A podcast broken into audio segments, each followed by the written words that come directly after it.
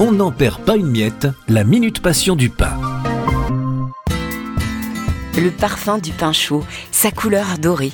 Entrer dans une boulangerie met nos sens en éveil. Pierre-Tristan Fleury, bonjour. Vous êtes directeur du LAMPA, le laboratoire national de la boulangerie-pâtisserie. Quel est le premier sens sollicité par le pain? La première sensation, ça va être l'odeur du pain quand on est dans la rue.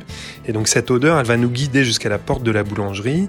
Là, on va arriver dans un environnement très visuel avec euh, des couleurs très chaudes. Et puis ensuite, il y a le troisième contact, c'est celui de la texture, du toucher. On va avoir un sentiment très agréable on va sentir le croustillant, le craquant. Et puis on va deviner déjà le moelleux et on va rompre le pain. Hein. Souvent, quand on sort de la boulangerie, euh, la première chose que l'on fait, c'est de, rompre en prenant le, le crouton ou, ou, bien en attaquant directement euh, au niveau de la mie.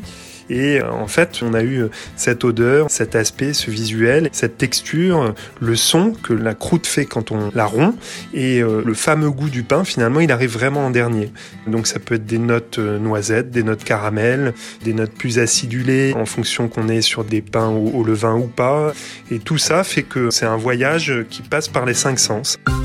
Blé, farine, pain, jour après jour, le savoir-faire et la passion des agriculteurs, meuniers, boulangers offrent un plaisir qui nous est cher et fait croustiller notre quotidien, le pain. Passion céréales, une culture à partager. Pour votre santé, mangez au moins 5 fruits et légumes par jour.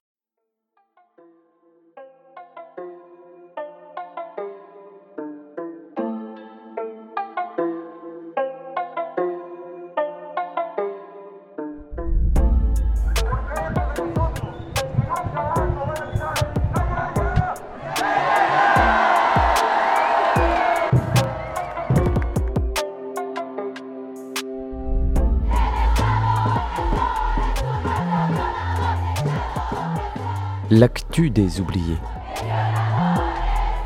Deuxième saison.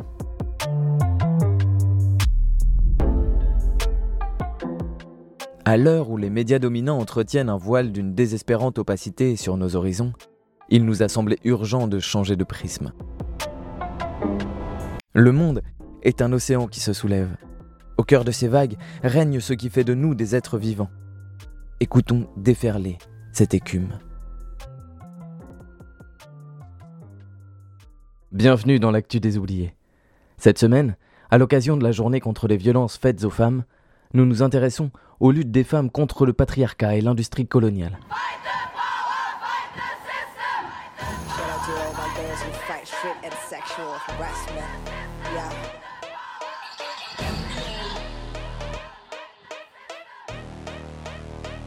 La Marche mondiale des femmes, réunie à la fin octobre pour sa douzième rencontre internationale, a mis une nouvelle fois en évidence les inégalités de genre provoquées par le système.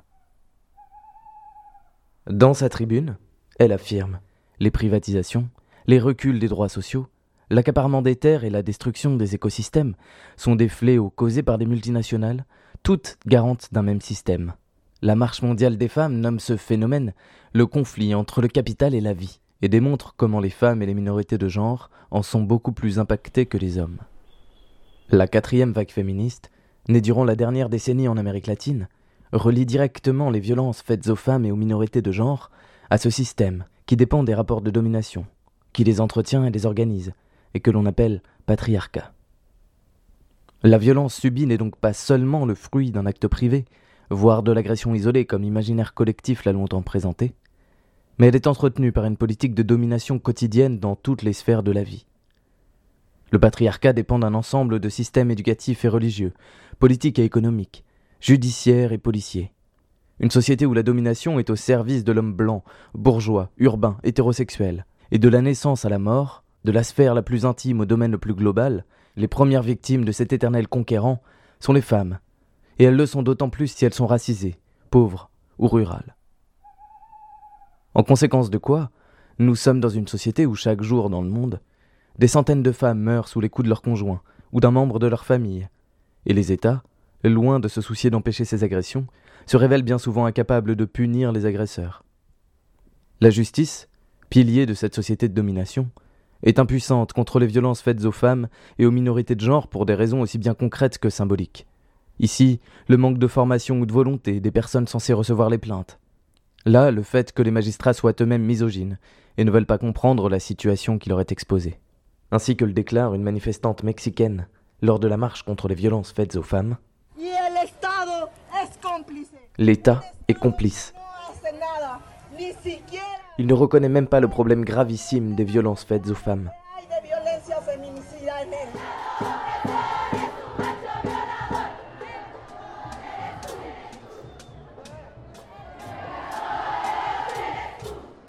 Elsa Dorlin estime dans Se défendre, une philosophie de la violence, que l'État est le principal instigateur des inégalités et qu'il est vain de lui demander justice, car il est précisément l'instance première qui institutionnalise l'injustice sociale. Les femmes argentines et mexicaines, notamment, ont démontré qu'il n'y a rien à attendre de nos dirigeants concernant la lutte contre les violences faites aux femmes, non seulement parce qu'ils sont liés à ce système patriarcal, mais surtout parce que les violences privées cachent d'autres violences, économiques et sociales celles-là, qui, elles, sont structurelles et engendrent des situations de vulnérabilité au sein desquelles peut s'exercer la violence privée. C'est donc en instaurant un rapport de force que l'on imposera un changement. Et c'est d'ailleurs grâce à la marée populaire que l'avortement a été légalisé en Argentine en janvier dernier. Sur l'ensemble du continent, il devient récurrent de voir commissariats, mairies, préfectures être attaqués ou incendiés après un féminicide. Non pas pour se venger, mais pour dire aux flics, juges et politiciens les violeurs, c'est vous. La mort de cette femme vous est directement imputable parce que vous ne faites pas ce qu'il faut pour assurer un cadre social sain. Et tant qu'il y aura des femmes à mourir par votre faute, nous répondrons en attaquant votre système et ses symboles. Il s'agit également, au-delà de la réaction, d'occuper un espace public où les femmes ne sont pas toujours, pas souvent, voire jamais en sécurité, de construire dans le concret des espaces collectifs où la liberté d'être et d'agir n'est plus laissée aux agresseurs, mais où les perspectives de vie, de lutte et de partage sont assurées par et pour les femmes.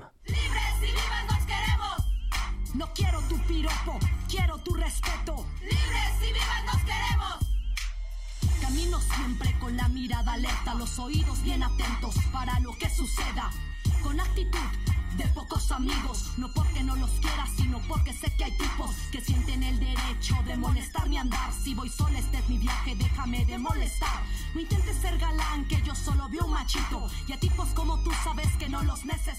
À la croisée des logiques capitalistes, coloniales et patriarcales, se trouvent des industries telles que l'extractivisme ou la monoculture agricole. Modèles économiques et politiques violents qui consistent à extraire de manière effrénée le maximum de ressources d'une terre supposément vierge. Le mot vierge s'entend ici comme pas encore mis en valeur par l'homme blanc. Car, comme le montre Baptiste Morisot dans Raviver les braises du vivant, l'Occident a toujours dévalué la terre sauvage pour considérer ensuite qu'elle est mise en valeur par l'exploitation. Bien entendu, c'est un concept étrange et absurde pour les populations locales, qui utilisent cette terre pour se nourrir, se vêtir et s'abriter depuis des dizaines de milliers d'années. La mise en place de la monoculture s'est toujours accompagnée d'une oppression coloniale, car l'enjeu est bien de déposséder les personnes qui dépendent localement de la terre pour exporter des denrées au profit d'un homme ou d'une entreprise et pour le plaisir ou le confort des élites occidentales. Cela se fait bien entendu au détriment de la richesse et de la diversité des agricultures locales. L'appropriation de la nature sans discernement, la destruction des modes de vie, les expulsions forcées avec peu ou pas de rétribution financière mènent à une perte de souveraineté alimentaire, à une précarisation à tous les niveaux, et poussent les populations à un exode forcé une migration à laquelle les États occidentaux répondent par ailleurs avec une extrême violence et un cynisme éhonté. Les femmes sont les premières victimes de ces crimes, car ce sont elles qui, la plupart du temps, sont garantes de la stabilité des communautés et qui constituent la majorité des métiers liés à la terre. Le mouvement mondial pour les forêts tropicales écrit à cet égard que l'oppression patriarcale et les violences faites aux femmes sont inséparables du modèle de la plantation industrielle. En Sierra Leone, en Côte d'Ivoire ou au Cameroun, l'Alliance informelle contre les plantations industrielles de palmiers à huile s'est constituée pour lutter contre ce phénomène. Selon elle, aux abords des plantations de la multinationale SOCFIM, appartenant au parti au français Bolloré, ou de sa filiale Soc à les femmes des communautés sont privées de leur droit à la terre, d'un accès à une eau non polluée, à des soins de qualité et de la stabilité sociale nécessaire pour éduquer des enfants. Elles sont bien souvent exclues des négociations qui se font d'homme à homme entre l'entreprise et la communauté, et finissent sans terre ni argent, contraintes de travailler dans les plantations. L'entreprise joue sur cette contrainte pour imposer aux femmes des bas salaires, des conditions de travail délétères, ainsi qu'une oppression et des chantages où la violence physique et sexuelle est récurrente. Pour recevoir leur salaire ou conserver leur emploi, les femmes sont par exemple régulièrement contraintes à des rapports sexuels par les gardes ou le contremaître.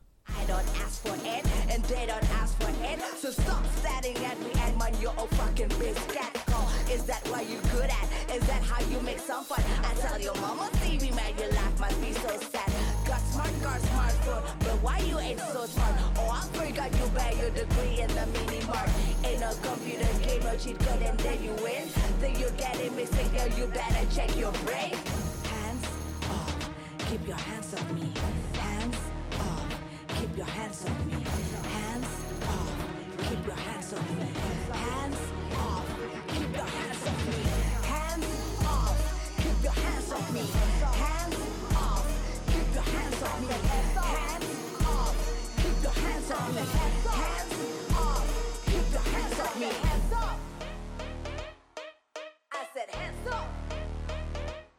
En Ouganda ou au Mozambique, où se trouvent des installations pétrolières et gazières de Total et d'autres entreprises, la situation est similaire. Des cas de viol sont même signalés pour convaincre les maris de vendre leurs terres ou d'abandonner la lutte contre les multinationales. Et comment ne pas évoquer la prostitution forcée des adolescentes indigènes au Canada ou au Brésil, lorsqu'une mine s'ouvre à proximité de chez elles et provoque l'afflux de milliers d'ouvriers? Ce n'est pas un phénomène nouveau. Historiquement, des conquistadors aux guerres d'indépendance, la violence sexuelle sur les femmes a toujours accompagné la domination coloniale d'un territoire, phénomène auquel répond le slogan désormais mondial Ni la terre, ni le corps des femmes ne sont des territoires à conquérir. Voici donc la situation à laquelle les femmes d'une communauté sont confrontées lorsqu'une entreprise prédatrice s'installe à proximité. Cela peut nous faire comprendre la première préoccupation des luttes féministes actuelles, la nécessité impérieuse d'assurer, parfois dans l'urgence, un cadre de vie épargné par les formes les plus violentes du patriarcat. Dans la forêt tropicale de la République démocratique du Congo, la mise en place d'un tel cadre a été déterminante pour engager la lutte. Depuis 2014, des organisations comme la WECAN ont fédéré des femmes issues de différentes communautés pour leur permettre de réoccuper des terres abandonnées par les multinationales. Il s'agit principalement de terres qui, il y a quelques décennies, faisaient encore partie de la forêt tropicale du bassin du Congo, la deuxième plus grande forêt au monde. La surexploitation extractive et forestière les a transformés en déserts. Alors, les femmes se réapproprient ces terres, replantent des arbres endémiques, et s'assurent à la fois une souveraineté alimentaire, une puissance économique et une autonomie sociale. Il s'agit de régénérer tant la forêt que la communauté humaine, et de la relier à nouveau à l'écosystème pour l'alimentation, mais aussi pour la pharmacopée, l'habitat et toute une série de savoir-faire et de savoir-être ancestraux.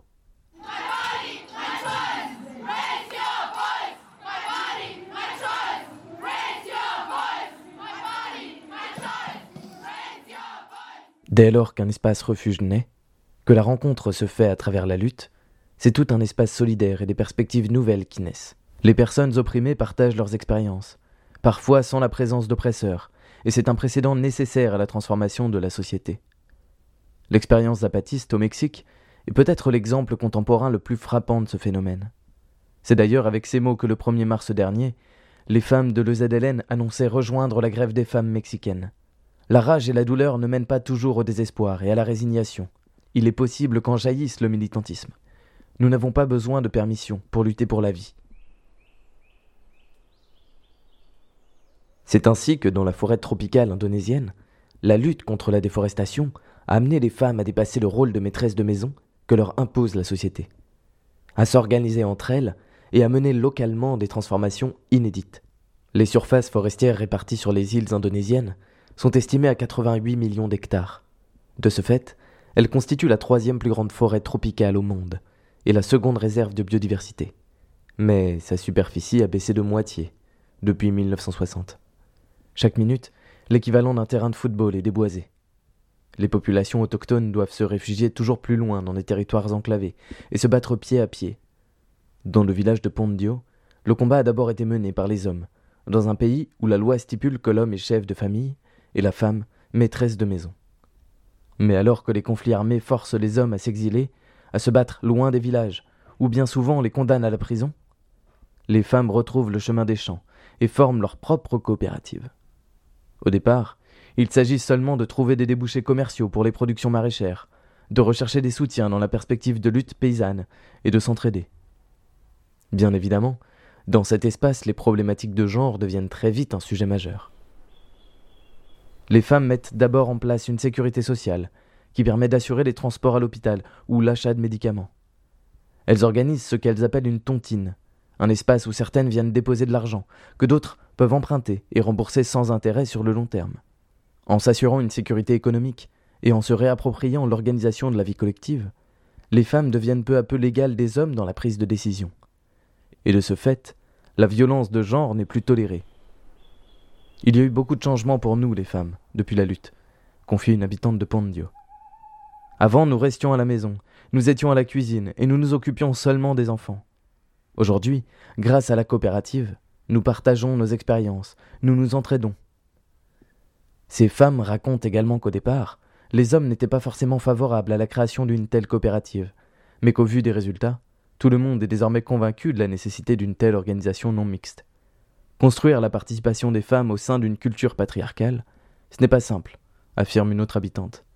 Il faut des pratiques et des exemples qui vont amener les hommes à respecter la présence et la participation des femmes.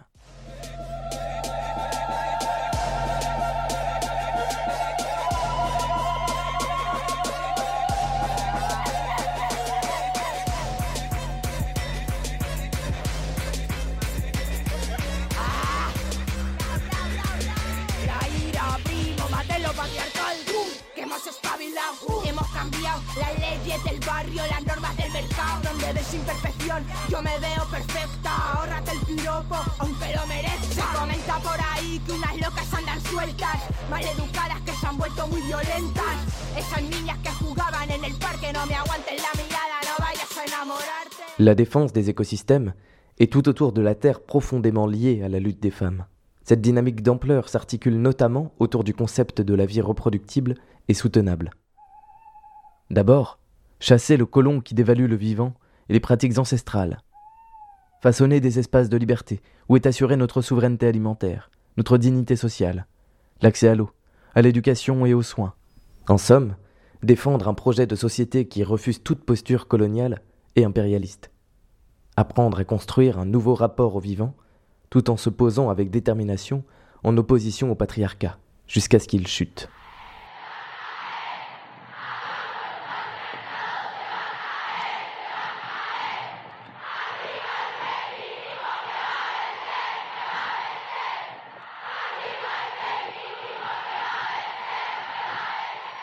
Au Guatemala, les femmes en lutte ont identifié cette nouvelle dynamique, en constatant que malgré une succession de victoires dans la rue, telles que la démission du président en 2015, rien ne s'améliorait dans leurs conditions de vie. Alors, en juillet et en août, les manifestations ont réclamé la mise en place d'un État plurinational et antipatriarcal basé sur le bien-vivre. Comme le confie une militante à l'Association pour les droits des femmes dans le développement, les multinationales ont déclaré la guerre aux populations locales et à leur mode de vie. Par son action concrète et son héritage colonial, le néolibéralisme détruit consciemment les langues, les cultures et l'histoire des peuples qui font la diversité de l'humanité. Il y a urgence, disent les Guatémaltèques, car le contexte de la pandémie montre clairement que le projet dominant est un projet de mort qui nous voit comme des citoyens jetables. Mais comment maintenir la vie en plein milieu d'un tel recul des droits humains? Pour répondre à cette question, des féministes de tous bords se sont fédérés au sein de l'Alianza Política Sector de Mujeres, avec l'ambition de réunir, malgré les différences, toute la mosaïque de peuples et de manières de faire qui constitue le Guatemala, pour des objectifs clairs révéler la violence politique raciste, décupler la force populaire par la complicité et l'adhésion à un pacte politique commun, et récupérer les propositions des femmes autochtones pour l'émancipation. Déjà au cours de l'année écoulée, le travail de ces femmes a permis à certaines communautés de chasser les entreprises qui voulaient exploiter l'huile de palme. Il s'agit d'aller résolument vers la création d'une société nouvelle en alliant lutte locale et solidarité internationale. Il y a deux semaines, nous évoquions ici comment la jeunesse soudanaise a su conserver sa dynamique révolutionnaire à travers les comités locaux et comment en particulier les femmes poussent encore ces dernières semaines pour transformer une société où la violence de genre est presque autorisée par la loi. En Inde, c'est la révolte de la paysannerie qui porte la parole féminine de manière inédite, en particulier dans les initiatives de démocratie directe et par la réorganisation sociale qu'elle propose. Des forêts d'Alaska aux jungles birmanes se développent des luttes contre l'industrie coloniale ou le retour de dictatures patriarcales. Et partout, les femmes sont en première ligne. Nous pouvons faire le même constat à travers les grands mouvements qui ont éclos dans de nombreux pays ces dernières années. Chili, Liban, Grèce, Turquie, Algérie, Colombie, Thaïlande, Tunisie, Rojava, Sahara occidental et jusqu'à Turtle Mountain dans le Dakota du Nord. À chaque fois, les femmes sont présentes en masse, disent, comme le souligne l'historienne chilienne Foregati Montenegro, leur besoin de récupérer une souveraineté collective sur leurs conditions d'existence et imaginent un monde nouveau, en clamant jusqu'à ce que la vie vaille la peine d'être vécue.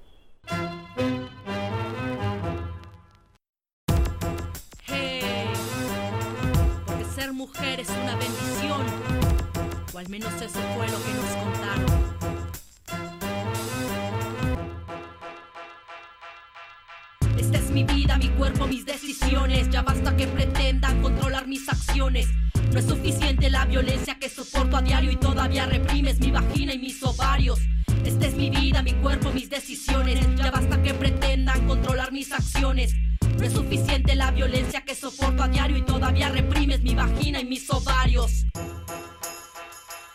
Estás muy lejos de saber lo que significa ser el dolor y la fuerza de una mujer, así que no pretendas que me comprendes si jamás has En termes de sources, sur la nouvelle vague féministe et les résistances qui naissent contre le système patriarcal et néolibéral, vous pouvez lire l'ouvrage collectif paru en septembre dernier intitulé Violence de genre et résistance aux éditions Sileps.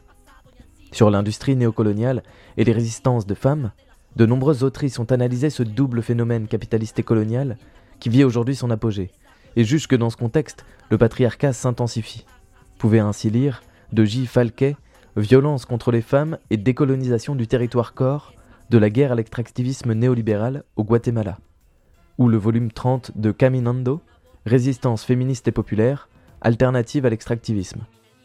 Il y a également le court-métrage de l'Alliance informelle contre les plantations industrielles de palmiers à huile en Afrique occidentale et centrale, et de nombreux sites sur lesquels vous trouverez encore plus d'informations via campesina.org, femmesautochtones.com ou en espagnol nomasviolenciacontramujeres.cl.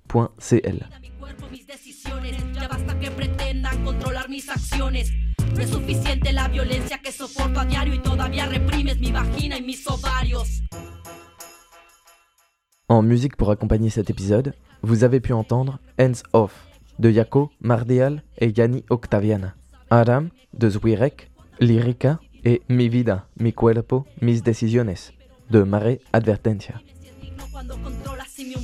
Como siempre, todo es cuestión de perspectiva. Pero de quién, claro, no de la mía. No quiero más condescendencia de burócratas. Es mi derecho, no estoy pidiendo limosna. Debe ser también una garantía individual. Quiero despenalización.